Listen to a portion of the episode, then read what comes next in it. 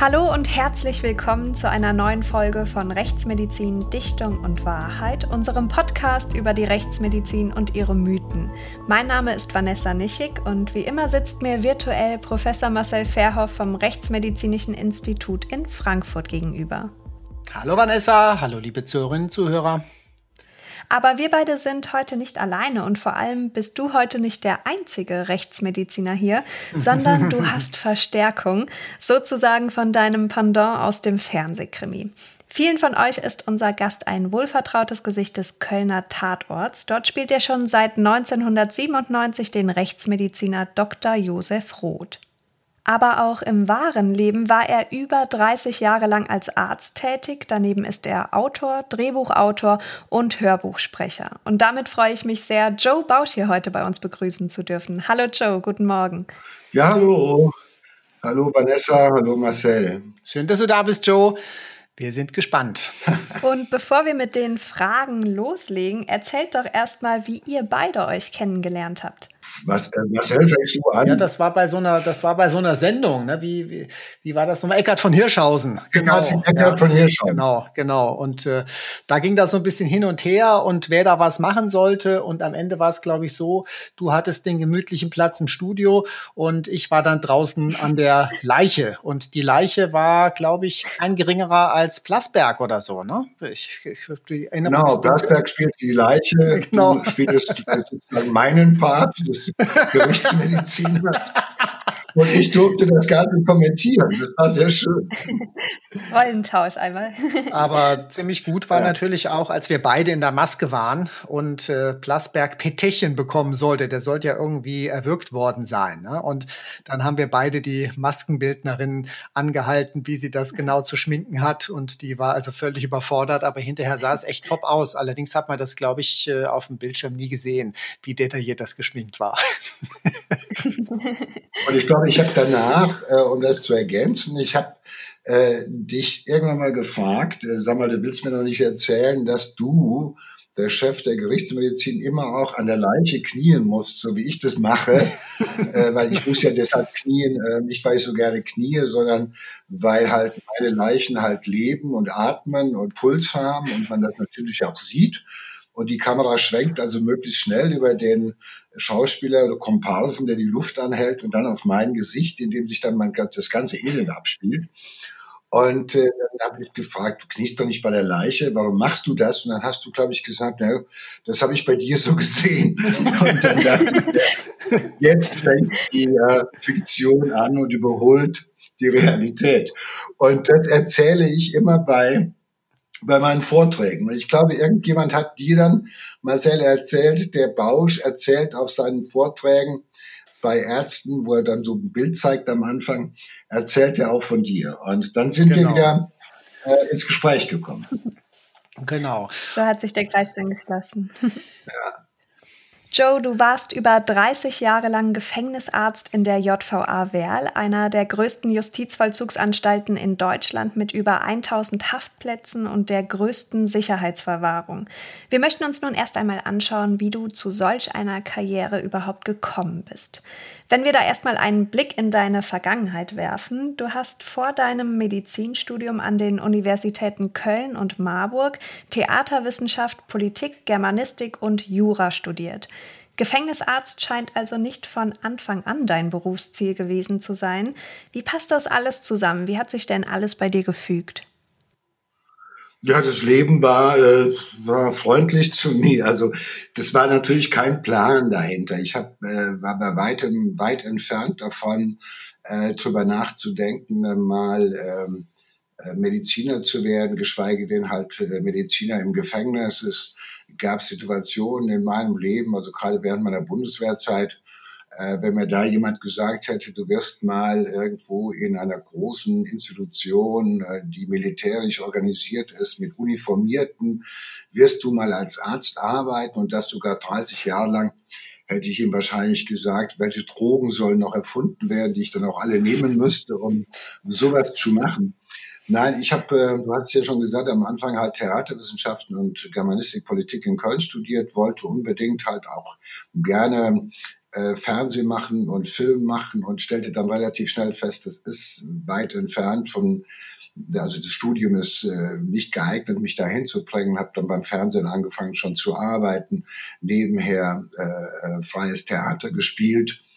Äh, es gab Agitationstheater irgendwo in Köln vor den Fortwerken, wo wir versucht haben, die Arbeiter zu indoktrinieren äh, natürlich mit mäßigem Erfolg. Das war alles ziemlich frustrierend. Also das Studium war frustrierend, die Theatererfahrung war frustrierend und äh, irgendwie auch die Erfahrung so als knapp 21-jähriger Mensch äh, äh, in so einem Sender, wo ich dachte, naja gut, also wenn die so arbeiten, bedeutet das, die wollen eigentlich kein Fernsehen machen oder sowas.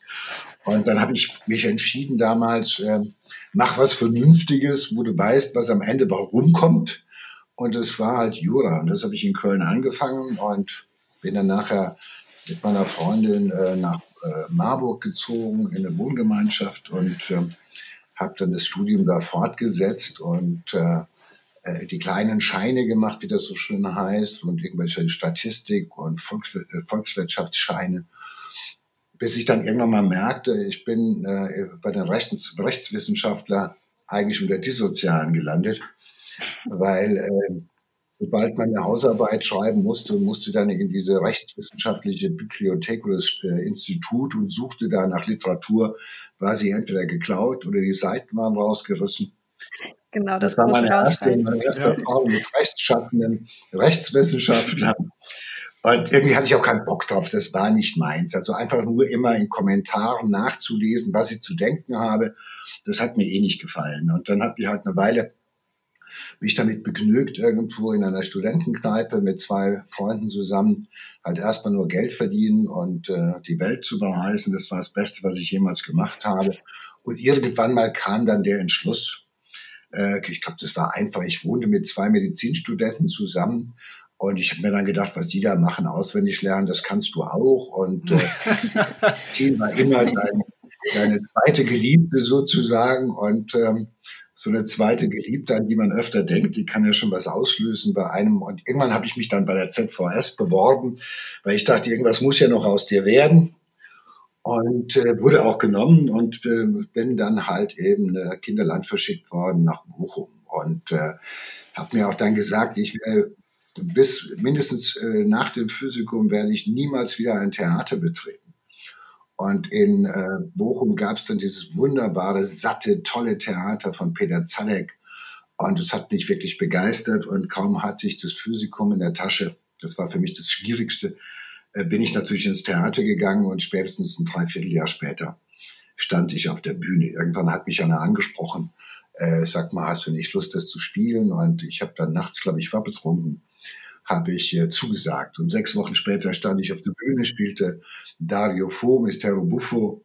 Und das Ganze war ein großer Erfolg und ich war wie ein Junkie angefixt. Und dann habe ich halt einfach weiter Theater gespielt, aber auch weiter ordentlich mein Studium verfolgt. Und äh, wie passt das alles zusammen? Ja, am Ende kann man sagen, ähm, ich denke mir, wenn man äh, als Schauspieler keine Lust hat auf Menschen und Menschen zu beobachten, dann kann man sie nicht authentisch und gut spielen oder geben, die Rolle geben. Wenn man als mhm. Rechtswissenschaftler keine Lust auf Menschen hat, auf ihre Abgründe und auf ihre Niederungen, dann kann man, glaube ich, auch kein guter oder zumindest kein äh, ja, man kann man Wirtschafts Wirtschaftswissenschaftler, werden, aber nicht Strafrechtler oder so. Und wenn man als Arzt keinen Bock auf Menschen hat, dann kann man sie zwar behandeln, aber ich glaube, man kann sie nicht heilen. Also insofern glaube ich, hat diese genau. äh, Berufe, speziell die des Schauspielers, die des Theatermenschen und auch die des Arztes, ganz viel miteinander zu tun. Und gerade was, wenn es um Authentizität oder um Suggestivität oder Suggestionskraft geht, verbindet ja der Job des Schauspielers und der des Arztes ja einiges. Mhm. Und ich denke deshalb, dass, dass sich das irgendwann mal so zusammengefügt hat, war natürlich irgendwie wahrscheinlich A, Zufall und B, war es natürlich auch äh, wahrscheinlich dem geschuldet, dass ich diese Interessen ja immer weiter verfolgt habe. Jetzt also nicht das Jurastudium, aber zumindest äh, so Auseinandersetzungen äh, über was macht die Menschen böse, was ist gerecht, äh, wie muss man, äh, nutzt die Strafe etwas das sind ja immer auch Themen, die mich immer weiter verfolgt haben. Und dass das am Ende dann damit endete, dass A, ich im Knast gelandet bin und B, halt eben mit Juristen mich auseinandersetzen musste und mit äh, gefährlichen Verbrechern.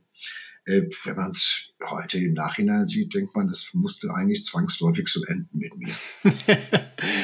Ja, da hat sich ja dann so ein Kreis geschlossen und äh, natürlich das Auswendiglernen zwischen Medizinstudium und äh, Theater, das äh, ja, es sind schon gewisse Parallelen.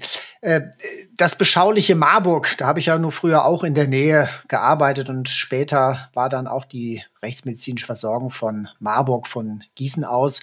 Äh, hast du da eigentlich schon mal mit der Rechtsmedizin damals Kontakt gehabt während des Jurastudiums? Nein, das haben die Juristen, glaube ich, äh, in Marburg jedenfalls wurde das nicht angeboten. Okay. Ich kann mich nicht erinnern. Aber ich hatte äh, einen, einer meiner ältesten Freunde, einer meiner ältesten Freunde hat damals in der Jägerkaserne, glaube ich, das war so etwas eine Kaserne, eine der vielen Kasernen in Marburg und Gießen und da arbeitete der und der war abgestellt dafür, aus den verschiedenen Kliniken der Universitätsklinik Marburg, die ja damals noch verteilt in der, in der Stadt, Stadt war, ja. Äh, holte der, fuhr der die Leichen, die da anfielen, fuhr der in so einem VW-Bus und brachte die in die Rechtsmedizin oder halt in die Pathologie.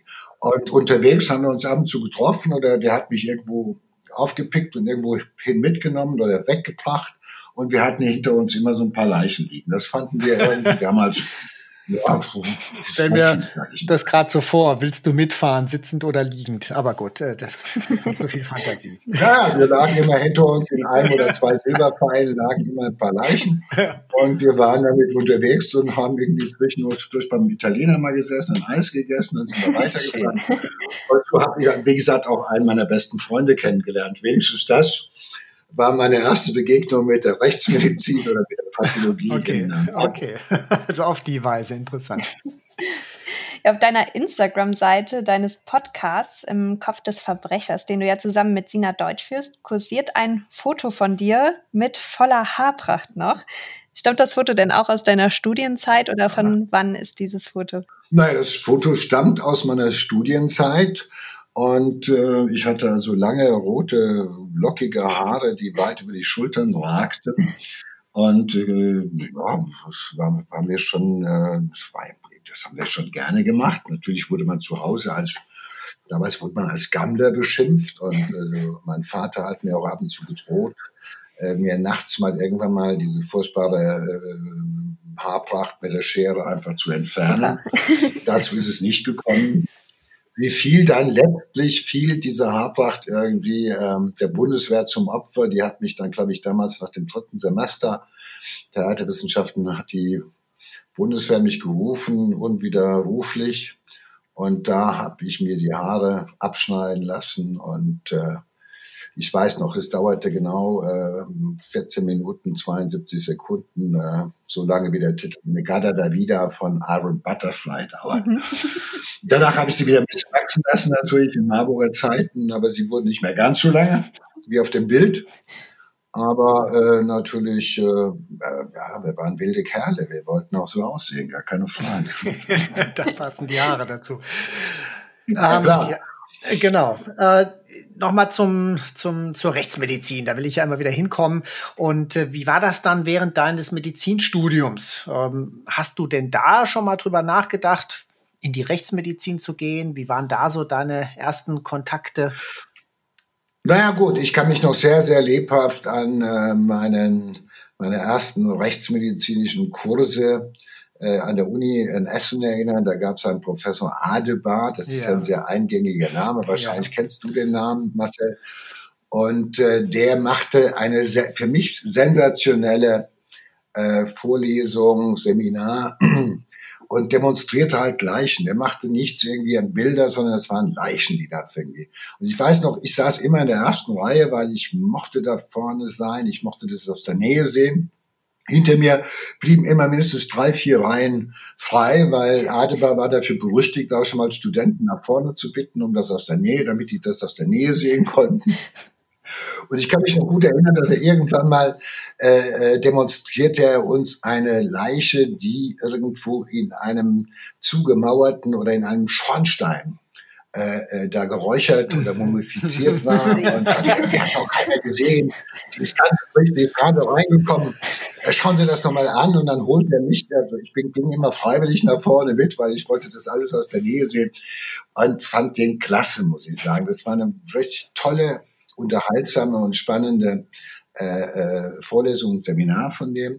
Und danach war ich nochmal, glaube ich, zwei oder drei Semester lang wissenschaftliche Hilfskraft in der Pathologie und die mhm. Pathologie und die Gerichtsmedizin in Essen liegen unmittelbar sozusagen einem Gebäude Haus an Haus dort. Ja. Mhm. Und da war ich bei Professor Leder und das war auch ein Wahnsinniger.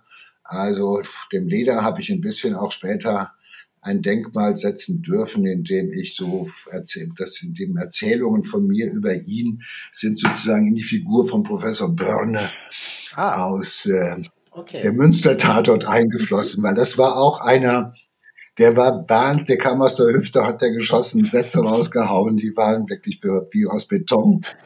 Und äh, ein großer Freund, auch äh, zynischer Kommentar, aber kein Sarkast. Und das war eine gute Zeit. Äh, ich hätte wahrscheinlich auch da länger, äh, wäre da länger geblieben, aber irgendwann mal, Marcel, du kennst das, äh, wurde ich ausnahmslos darauf abgestellt, in der Bibliothek äh, äh, Literaturrecherchen zu machen. Und das war natürlich eine furchtbar trockene Angelegenheit für alle die Habilitanten dort. Äh, Literaturrecherche war damals wahnsinnig schwierig. Man musste Mikrofisches gucken und das kopieren. Und das hat mir dann die Lust daran genommen. Ich hätte es mir gut vorstellen können. Ja. Aber auf der anderen Seite war es natürlich für uns als junge Studenten immer heftig, wenn man irgendwie äh, äh, auf die äh, zum Rechtsmediziner oder zum äh, äh, Pathologen bestellt wurde und der fragte dann, die Chefs gingen da nie hin, die Oberärzte gingen da auch nicht hin. Und der fragte dann anhand der Unterlagen, und was haben Sie diagnostiziert? Wir haben gesagt, das und das hat er nicht. Was haben Sie gemacht? War falsch. Okay, Sie haben ihn umgebracht. Das war immer eine furchtbar deprimierende Angelegenheit. Und deshalb waren die, die Pathologen ja natürlich verhasst. Und insofern habe ich mich entschieden, mich doch lieber den Lebendigen zuzuwenden. Vielleicht, weil ich Angst hatte, Fehler zu machen. Ja, aber du sprichst natürlich was sehr, sehr Wichtiges an und deswegen ist das ja auch so enorm relevant, dass man sich im Studium mit den Fächern auseinandersetzt, denn die Pathologie und die Rechtsmedizin sind absolut nah an der Wissenschaft und da gehören natürlich auch diese Sachen dazu, nämlich Literaturrecherche und dieser ganze Kleinkram. Also es ist nicht nur jeden Tag äh, spannende Leichen, sondern diese wissenschaftliche mhm. Kleinarbeit, äh, die kann man nicht umgehen in diesen Fächern. Ne? Und deswegen klar, also absolut nachvollziehbar, warum du dann letztlich dich nicht äh, dafür entschieden hast. Ja, es ging ja auch, vor allen Dingen, du kommst ja ohne Biologie, Biochemie, Chemie, äh, alle ohne die ganzen anderen furchtbaren Naturwissenschaften, sage ich mal in hm. Anführungszeichen, okay, kann man der Macht ja nicht machen. Und das war nicht so unbedingt meins. Also, äh, äh also ja, ich wollte lieber irgendwie mich äh, mit der normalen Medizin beschäftigen äh, und wo man sich nur noch irgendwie mit Diagnosen und mit äh, Therapien beschäftigen muss. Und ja. äh, also ich habe es mir einfacher gemacht, Marcel. So kompliziert, wie du das gemacht hast, das habe ich nicht. Dann doof. Da zu doof. Doch. Ja, kommen wir noch mal kurz zurück zur Schauspielerei. Du hast also auch schon während deines gesamten Studiums viel auf Theaterbühnen gestanden, aber gab es für dich da nie ein Entweder-Oder, Medizin oder Schauspielerei, dass du dich mal entscheiden musstest oder solltest? Na, ich bin oft gefragt worden, äh, sag mal, äh, konntest du dich nicht entscheiden oder wolltest du dich nicht entscheiden oder äh, hättest du doch das eine zu 100 Prozent gemacht, dann wäre richtig was aus dir geworden, entweder ein super Arzt oder ein super Schauspieler. Nein, ich habe immer, ja, ich habe, du hast es gesagt, ich habe während des Studiums angefangen, Theater zu spielen. Äh, regelmäßig so seit ähm, 81 habe ich immer auf der Bühne gestanden bis äh, zum Ende meines Studiums. Und es war immer für mich irgendwie etwas, ähm, was ich brauchte. Also es war wirklich wie so eine Obsession.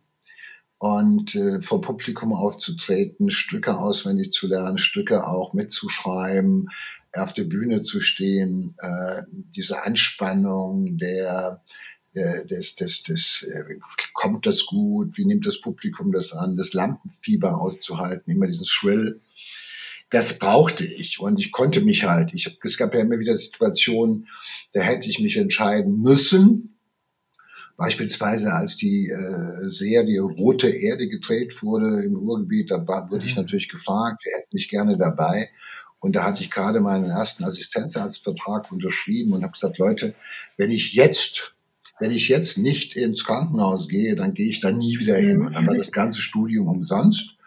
Und ähm, deshalb habe ich das damals abgelehnt. Und naja, gut, so bin ich halt irgendwie äh, das geworden, was ich geworden bin. Aber ich muss auch sagen, ich bin ein Mensch, der zeitlebens mindestens immer ein oder zwei oder sogar drei Sachen gleichzeitig gemacht hat. Also dieses nur Medizin ähm, hätte mir wahrscheinlich in der Form, wie ich mir es vorstellen konnte, nicht gereicht. Und nur Theater hätte mir auch nicht gereicht. Deshalb habe ich halt eben noch angefangen, Bücher zu schreiben und ähnliche Sachen zu machen. Ich finde immer noch einen Grund, mehr zu machen und nicht weniger. Ja, aber auch gut so. ja, äh, pff, ja, man weiß ja nicht. Also manchmal sehe ich natürlich äh, Kollegen, die äh, damals äh, mitgemacht haben bei Rote Erde oder so. Und aus denen sind dann durch die Bank halt eben doch bekannte Schauspieler geworden. Und das denke ich mir manchmal, das hätte ja auch ähm, passieren können.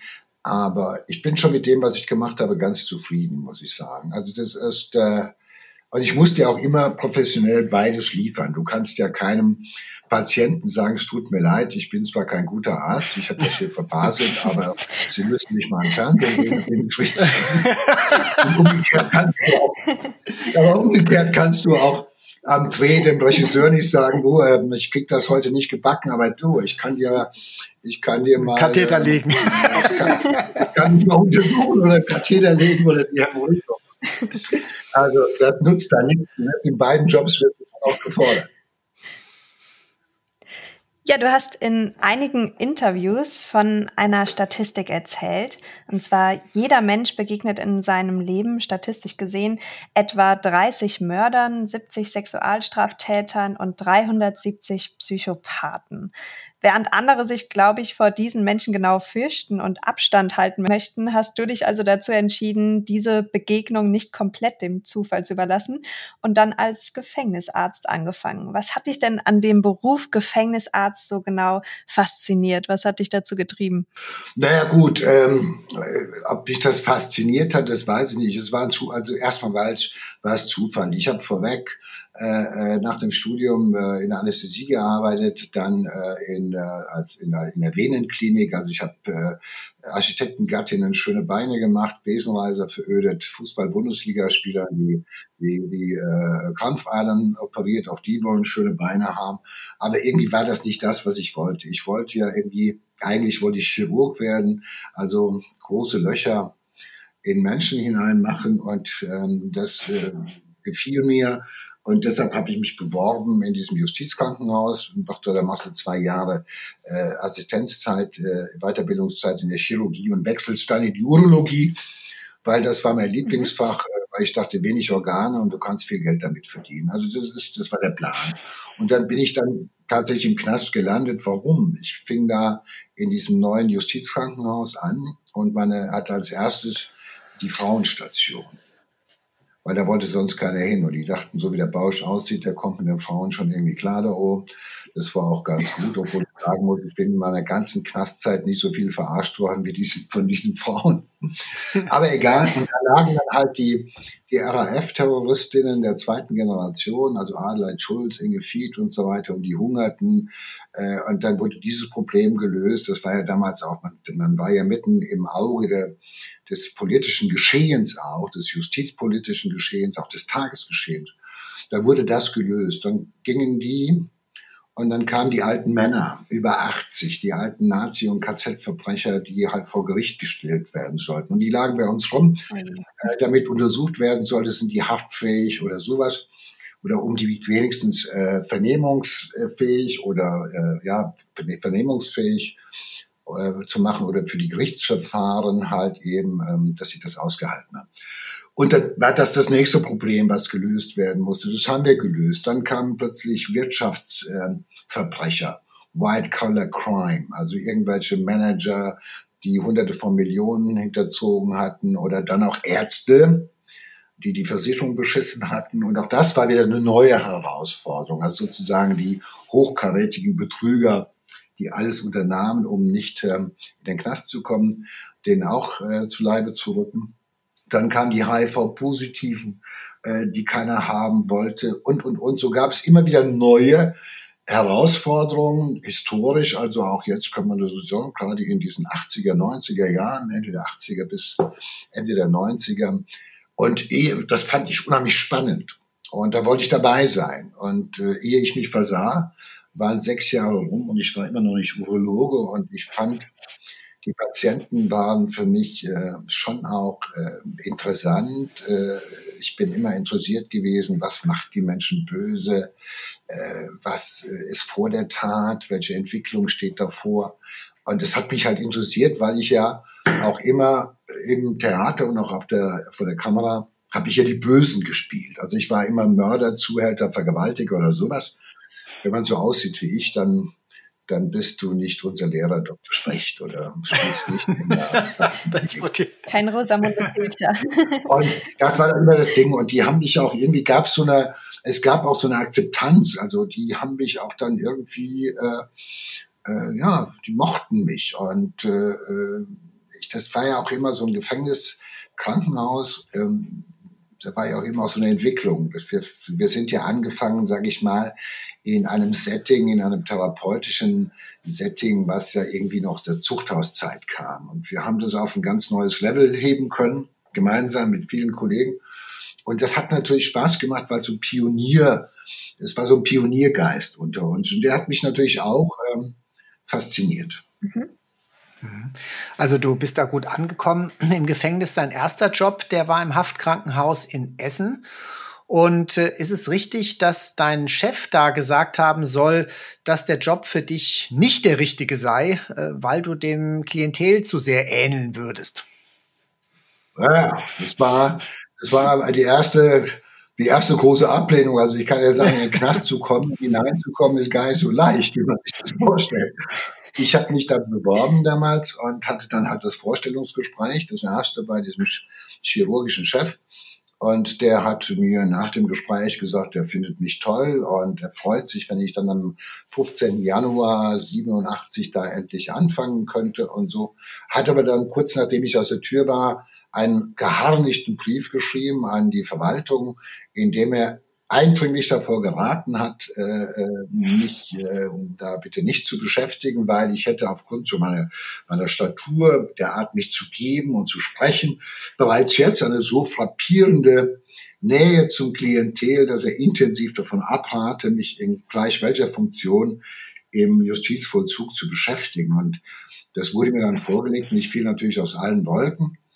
Und gut, ich bin dann noch mal kurz für einige Monate ins Holding gegangen, bis dieser Typ, also dieser Chef, als dann äh, weg war, entlassen worden war. okay. Und dann hat man mich dann Heute bin ich der Chef, so kann das. Also am Ende war ich dann der Chef, so kann es kommen.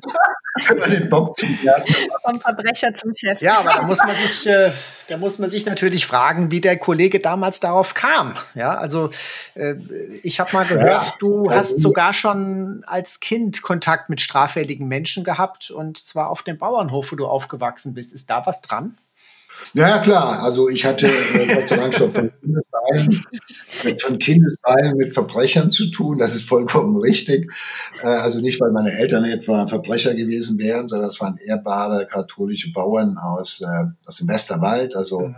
äh, nördlich von Limburg an der Lahn. Da bin ich aufgewachsen. Und mein Vater hat in den 50er Jahren und auch bis Mitte, Ende der 60er Jahre auf seinem Bauernhof mitten in dieser 800 Seelen Gemeinde. Damals zählte man auch keine Menschen oder Einwohner, sondern Seelen, weil sie alle katholisch ja. waren.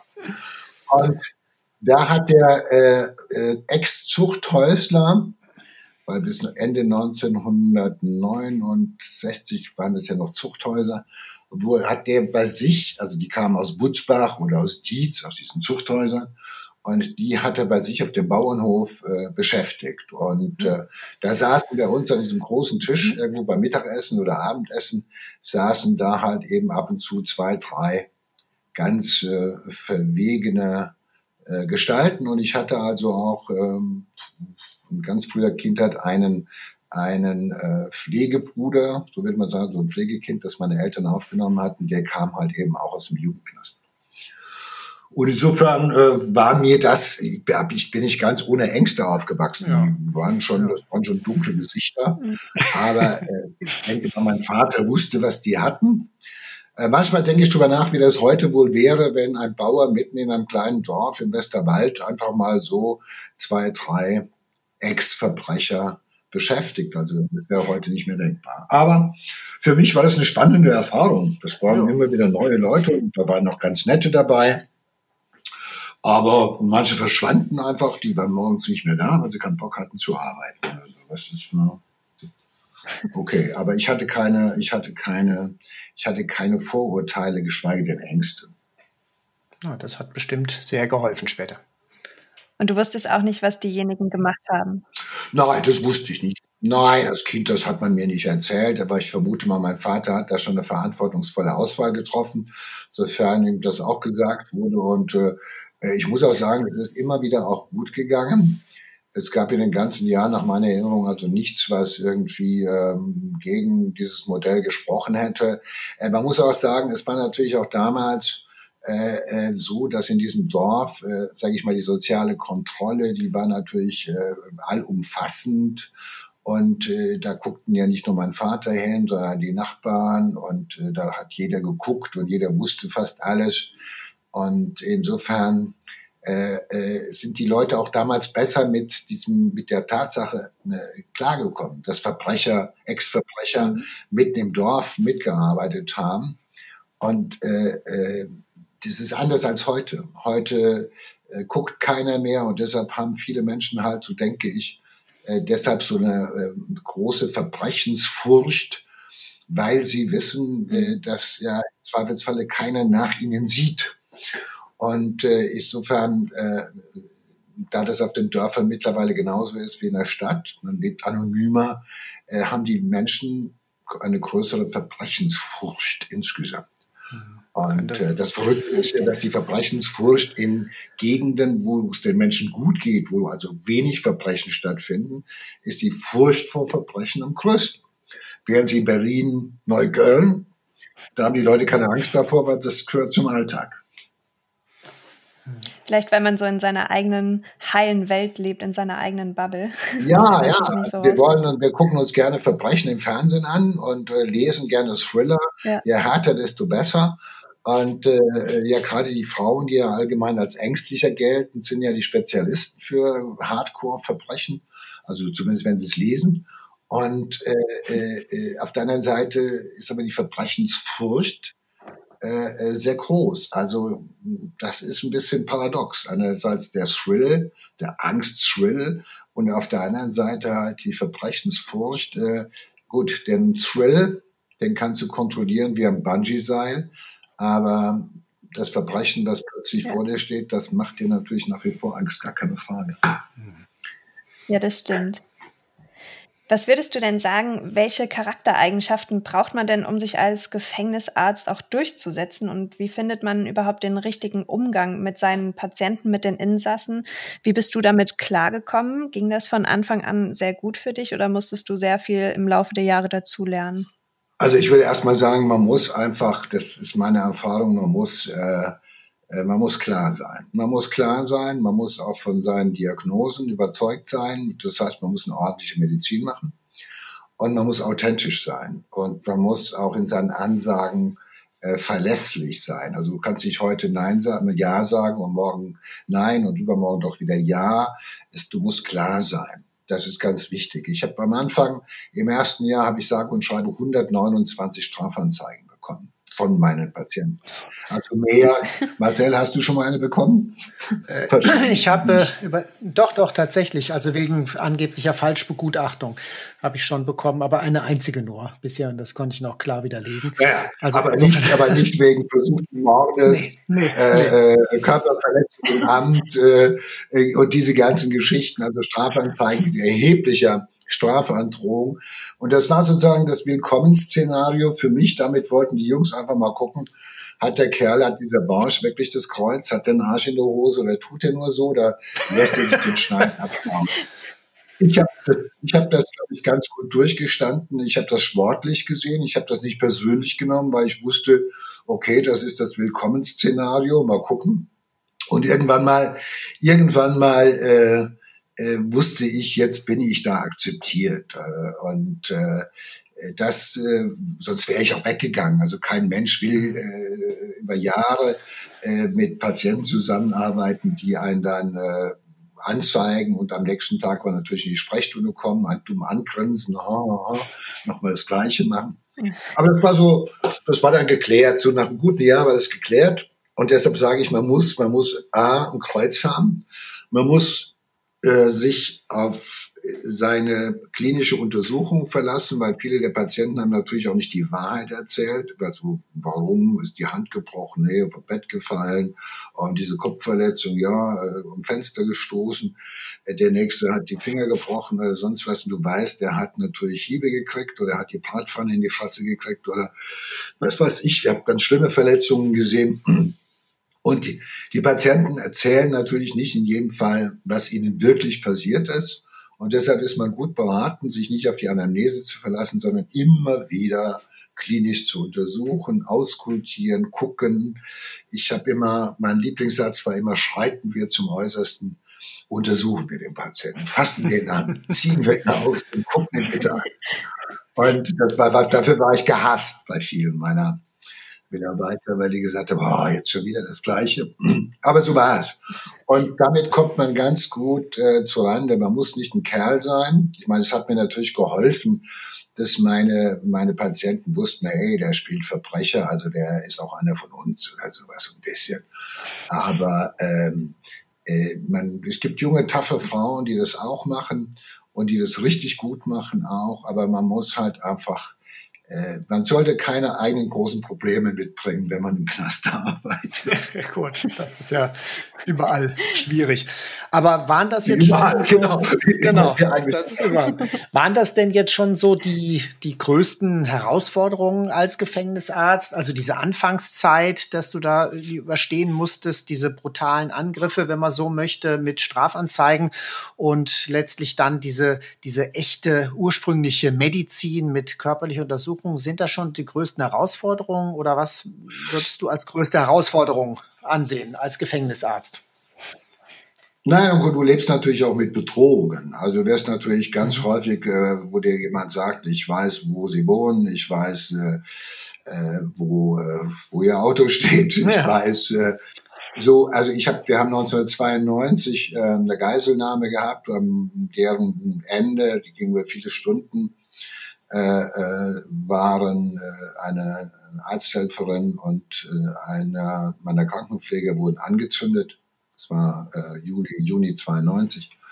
Und danach musste man natürlich auch eine Entscheidung treffen, gehst du da weiter wieder hin, weil äh, wir hatten gesehen, dass der weiße Kittel äh, uns ja nicht schützt. Mhm. Und ähm, das war auch schon tiefer Einschnitt, weil das war natürlich eine hohe, große Misstrauensnummer hinterher auch. Aber ich bin damals geblieben, auch aus Verantwortung heraus. Ich habe natürlich selber auch ähm, äh, telefonische Bedrohungen gehabt, wo mir Leute gesagt haben, äh, äh, wir machen dich platt, äh, wir legen dich um und so weiter. Dann ist mein Haus sechs Monate lang von der von der Polizei irgendwie kontrolliert und bewacht worden, bis sie dann sagten, ja, ist was passiert? Ich sage, ich weiß es nicht hoffen wir mal, hoffen wir mal darauf, dass die Leute die Lust verloren haben, mich umzubringen im Laufe der letzten Wochen und Monate. Ähm, das macht dann schon nachdenken. Es hat mich nicht, ich war nicht, nicht ängstlich, weil wenn ich anonym bedroht werde, dann macht, bringt mich das auf. Das macht mich eher wütend. Wo ich sage, hey, welchen mhm. Arsch äh, was vertoppst du, dass du mir jetzt irgendwo den Schneid abkaufen könntest? Und aber man ist natürlich besorgt um Frau und Kind, gar keine Frage. Hm. Und dann habe ich natürlich auch äh, äh, das, das, ich habe das ja oft erlebt, dass Gefangene, auch Justizvollzugsbeamten gesagt haben, ich weiß, du hast eine Tochter, ich weiß, wo die wohnt und glaub es mir, es kommt der Tag. Oder die gehen nur aus der Tür und sagen dem Beamten, dem missliebigen September an irgendeinem. Und dann hm. macht es viele Leute fertig. Nein, aber das ist nicht das Schlimmste und äh, das habe ich gut überstanden. Ich habe Menschen gehabt, äh, zu, zuletzt noch, die mich am Telefon ah, mir gesagt haben, das sind Jungs unterwegs, die werden sie umnieten. Und äh, dann kamen, mir wurde ein, äh, ein Leichenwagen vor die Tür gestellt. Also ein Bestattungsunternehmen hat bei mir geklingelt und wollte meine sterblichen Reste, Überreste abholen. Okay. Ich habe dann gesagt, ja, geht's heute noch nicht gut. Aber so schlecht, dass ich mitfahren würde, geht's auch nicht man muss damit klarkommen, weil ich denke mir immer, diejenigen, die die bellen und die laut und bedrohend sind, die wollen natürlich einen beschäftigen, gar keine Frage. Die wollen, dass sich dein Hirn mhm. jeden Tag immer wieder wiederholt damit beschäftigt und das ist nicht gut. Auf der anderen Seite die Jungs, die es wirklich machen, die legen dich einfach so um an irgendeinem uns Tag. Gut, das ist ja äh, insofern toi toi toi. Das ist zumindest bislang ja noch nicht passiert. Also diese. Nee, ich, ich hab ja, ich, wärst, du, wärst, wärst du ja jetzt nicht hier. Ich Leute gehabt, die gesagt der Sprechstunde, ey, oder bei der Entlassungsuntersuchung, ja. Sie stehen auf meiner Todesliste ganz oben. Ich sage, ich stehe auf so vielen Todeslisten, die müssen sich wahrscheinlich richtig beeilen, sonst schaffen Sie es nicht. Die müssen bitte, beeilen Sie sich, gehen Sie nicht über keine Umwege, sondern warten Sie direkt vor der Tür, schaffen Sie das nicht. Und das ist natürlich so eine Nummer, da stehen so zwei, sage ich mal, das ist ja ein bisschen äh, Bedrohungsszenarien, das ist so Macho, Macho-Kultur und die kann ich natürlich auch bedienen. Ich kann auch aufstehen und Nase, Nase vor Nase stehen und jemandem sagen, pass auf, wenn du erstmal auf meinen Bildschirm gerätst, das ist auch nicht schön für dich, weil ich habe einfach die besseren Kontakt. Ja, klingt, glaube ich, überzeugend. ja, doch. Wenn ich aufstehe, wenn ich aufstehe, dann sind das fast 1,90 Meter und ich kann auch so äh, mich äh, präsentieren, dass man mir abkauft, dass es äh, nicht gut ausgeht. Kann ich mir vorstellen. Das wollte ich damit sagen. ja. Also diese ganzen Umstände haben dich wirklich nie von deinem Job abgehalten. Also der Respekt oder ich sag jetzt mal so diese angsteinflößenden Momente, das hat dich nie zum Zweifeln gebracht. Nein, also, also ich habe immer gesagt, an dem ersten Tag, an dem ersten Tag, an dem ich dort mit Angst äh, weggehe oder mit Angst zur Arbeit gehe, ähm, äh, will ich will ich wegbleiben können. Also deshalb auch immer mhm. die Möglichkeit, ein zweites Standbein und alleine das Bewusstsein, dass ich das könnte, hat mir natürlich geholfen. Ich habe aber auch keine Momente gehabt, wo es wirklich, also wo es so engst, also wo so eng war, dass ich wirklich Angst hatte. Und ähm, weil wer will das? Wer will einen Job machen, in dem er zeitlebens jeden Tag Angst hat oder sowas? Ich meine, Polizisten müssen auch damit leben, dass man sie möglicherweise im Einsatz ähm, umbringt. Äh, Feuerwehrleute müssen damit leben, dass sie vielleicht auch zu Tode kommen. Es gibt halt Berufe, die sind ein bisschen riskanter, aber äh, ich meine, der Anstalt ein Knastarzt, man hat so seine sechs, sieben Leute um sich herum, das sind alles gestandene äh, Krankenpfleger und Justizvollzugsbeamten.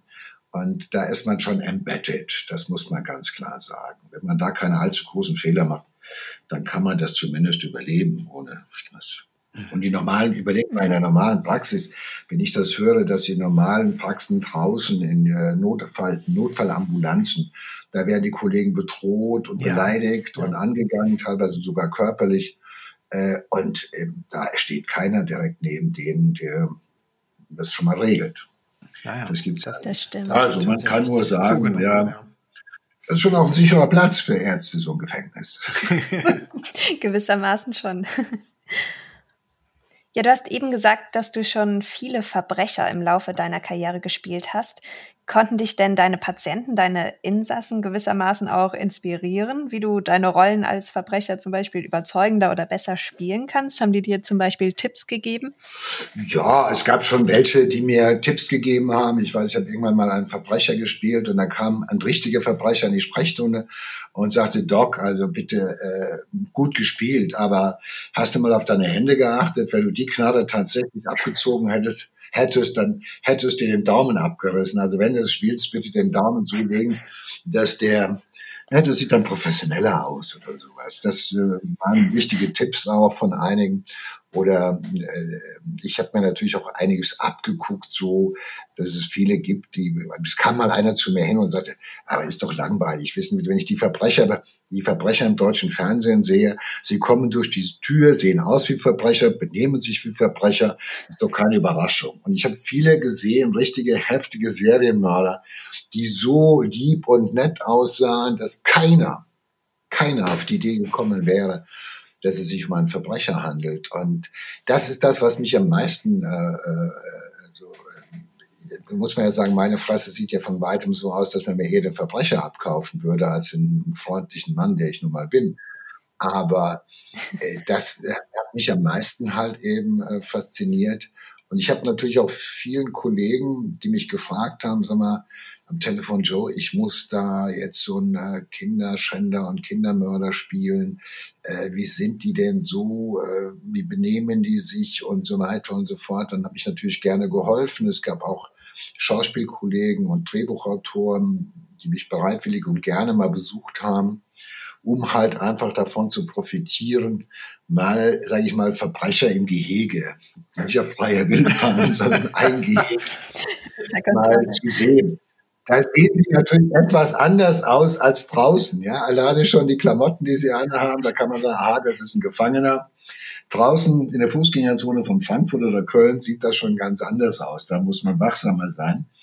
Aber äh, äh man, ja, also äh, natürlich ist es so, äh, äh, Filme sind immer auch dazu da, dass Figuren überhöht werden. Äh, es gibt ja das, ähm, sage ich mal, es gibt äh, die Figur des der falsche Schwur des verdächtigen Gesichtes, wo der Schauspieler dann so, ah, aber sagt, der ist es, doch, doch, der ist, der ist es. Und am Ende ist es doch ein ganz anderer. Äh, das sind ja so rollentypologische Sachen, die man bedienen muss, unabhängig davon, ob das was mit der Realität zu tun hat oder nicht. Ja, wir hatten ja über, über das Theater gesprochen hast ja gerade gesagt, die Filme. Äh, wann hat das eigentlich bei dir angefangen mit den Filmen? Also 1985, da kann ich mich noch erinnern, warst du in dem ersten Kinotatort Zahn um Zahn zu sehen. Und äh, ja. war das der allererste Film oder waren da vorher schon andere? Das war, äh, es gab, ähm, äh, es war gut, es war der erste Kinofilm. Das war der erste mhm. Kino Schimanski, Zahn um Zahn. Und es war natürlich toll dabei zu sein egal wie klein die Rolle war, ähm, äh, man war gerne dabei. Ich hatte vorweg äh, schon einige Filme gemacht äh, mit, äh, mit Christoph Schlingensief, Gott hab ihn selig. Mhm. Und äh, äh, so, genau, das war ein Stück, das hieß ein Theaterstück, äh, Quatsch, ein Film, der hieß Menü Total, frisst deine Eltern Stück für Stück, also wunderbarer Titel. Und da spielte ich bereits einen durchgeknallten Psychopathen, der also irgendwie es weiß ich, ich habe den Film bis heute nicht verstanden. Ich habe ihn bis heute nicht verstanden. Ich durfte jedenfalls äh, meucheln, ich durfte vergewaltigen und ab und zu saß ich dann auch in Frauenklamotten dort und hatte in meiner Handtasche ein Gehirn, was ich ab und zu gestreichelt habe. Frag mich nicht, was das zu bedeuten hat. Ich weiß es nicht. Aber es waren die denkwürdigen Anfänge halt, da durfte man noch alles machen. Und äh, was hat das verändert? Ich meine, sag mal so, äh, Zahn um Zahn, danach kamen Fahnder äh, auf Achse. Ich glaube, ich habe fünf Fahnder mitgespielt, natürlich immer Verbrecher gespielt. Auf Achse habe ich irgendwie einen, einen bulgarischen Mafiosi in der Türkei gespielt, weil die Türken bestanden darauf, dass es keine verbrecherischen Türken gibt. Also musste ich einen Bulgaren, der in, Tür in der Türkei meuchelt, spielen. Äh, das hat ja großen Spaß gemacht. Und es hat natürlich auch letztendlich ähm, mir eine gewisse Aufmerksamkeit gebracht, die ich natürlich übers Theater so nicht bekommen hätte. Und äh, es ist ja das Verrückte, du spielst äh, jeden Abend vor 600, 700 Leuten Theater und keiner kennt dich und dann spielst du irgendeine kleine Nummer in irgendeiner deutschen großen, äh, erfolgreichen Abendprogramm. Äh, Serie und dann kennt dich jeder und dann äh, bist du auf einmal ein Tatortstar. Mein Gott, äh, wie schnell mhm. das kann. Äh, und da kommen Leute und sagen, Joe, äh, ich habe gesehen, du kannst das hier wirklich. Das ist Wahnsinn. ich habe im Theater von lieben Gott die Eier weggespielt und das hat keiner gesehen und dann machst du irgendeine Geschichte im Fernsehen und dann ist das alles toll. Nein, das hat schon, ähm, hat schon, äh, ich bin, das ist ja Glück, das ist ja auch Glück, dass es so gekommen ist. Ja. Und welche Rolle hattest du dann 1985 in dem Kinotatort? Ich kann mich nämlich nicht erinnern. Nein, du bist zu jung, äh, äh, Vanessa, das kennst du nicht mehr.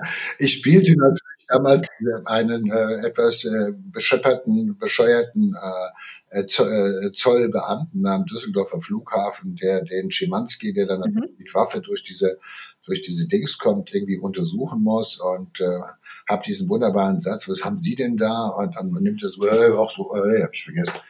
Und so weiter. Und alle schrecken ein bisschen zusammen. Es war jedenfalls äh, geil, weil es war die, die erste Einstellung, erster Drehtag.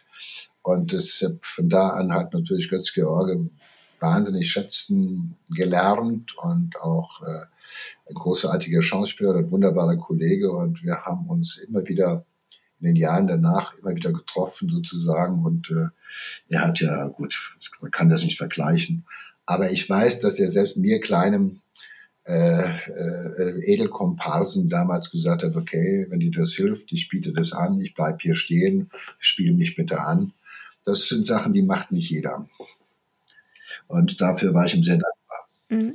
Wir kommen so langsam auch zum Ende, aber zuvor noch das altbekannte Ritual, die Aufklärung der Quizfrage aus Folge 15. In der letzten Folge haben wir über Verbrennungen, Verbrühungen und den Brandtod gesprochen. Und da haben wir euch gefragt, gibt es sogenannte Krähenfüße? Marcel, was sagst du? Gibt es Natürlich haben Krähen Füße, aber Krähen sind auch schwarz. Nein, die Krähenfüße sind ein ganz wichtiges Zeichen für das Gelebt haben. Also es geht darum, wenn ein Mensch noch einen Brand miterlebt, dann wird er normalerweise versuchen, Mund, Nase zuzuhalten und vor allen Dingen die Augen zusammenzukneifen. Und durch dieses Zusammenkneifen der Augen kommt es zu Falten am äußeren Augenrand und diese Falten werden dann nicht mit Ruß bedeckt. Und wenn er dann letztlich verstirbt und erst die Muskulatur sich später entspannt nach Ende des Brandes, dann sieht man diese Falten ausgespart und die haben dann eben so eine Form wie Krähenfüße. Daher kommt der Name. Also diese Krähenfüße im Zusammenhang mit dem Brand gibt es und die sind für uns ganz wichtig. Okay, wieder was gelernt. Eine Frage zu, eine Frage zu äh, äh, Marcel. Ja. Äh, wenn jemand anspruchslos gebotoxt ist, jetzt in so eine Situation gerät, dass es bleibt und versucht, sich den Falten zu legen. Das klappt jetzt. Ja, ja stimmt. Das ist ja, ja, absolut. Also, äh, also wenn du Botox, Botox geht das nicht mehr. Genau, nee, nee, absolut berechtigte Frage. Also Botox würde uns da einen Strich durch die Rechnung machen, gerade wenn es relativ frisch gespritzt ist. ja, also das wäre jetzt schon wieder eine Idee für eine, für, ja, ich muss mir das sofort aufschreiben und merken, dann mache ich was zu Hause. Ganz, ganz schnell aufschreiben. genau. Und unsere heutige Quizfrage, möchtest du sie wieder stellen, Marcel, oder soll ich sie stellen? Ich stelle sie mal heute wieder. Also, die heutige Quizfrage lautet, ist es Dichtung oder Wahrheit, dass Joe Bausch selbst schon mal im Gefängnis gesessen hat? Also als Gefangener. Mhm. Wir sind gespannt, was du zu sagen hast, Joe. Ja. Ja, ich sage vielen Dank für dieses spannende und unterhaltsame Gespräch mit dir, lieber Joe. Gerne, Vanessa. An dieser Stelle möchten wir uns dann auch von euch verabschieden. Das war's zumindest für den ersten Teil des Interviews mit Joe Bausch. Schon in der nächsten Woche erscheint dann der zweite Teil zusammen mit ihm. Ihr dürft also gespannt sein. Ja, können wir uns drauf freuen. okay. Wenn euch diese Folge gefallen hat, dann gebt uns doch gerne eine 5-Sterne-Bewertung auf der jeweiligen Plattform, auf der ihr unseren Podcast hört und folgt uns für weitere Informationen zu den Themen unserer Folgen und Eindrücken aus der Rechtsmedizin in Frankfurt gerne auf Instagram. Da findet ihr uns unter Rechtsmedizin Podcast. Den Link zum Podcast von Joe Bausch und Sina Deutsch packen wir euch ebenfalls in die Show Notes und auf der Instagram-Seite im Kopf des Verbrechers lohnt es sich auf jeden Fall auch mal vorbeizuschauen. Da gibt es nämlich ziemlich spannendes Material zu den einzelnen Fällen und Tätern. Und nun wünschen wir euch ein schönes Wochenende und wir hören uns dann schon in der nächsten Woche wieder. Tschüss, lieber Joe. Tschüss, liebe Vanessa. Ja. Und liebe Zuhörerinnen, Zuhörer.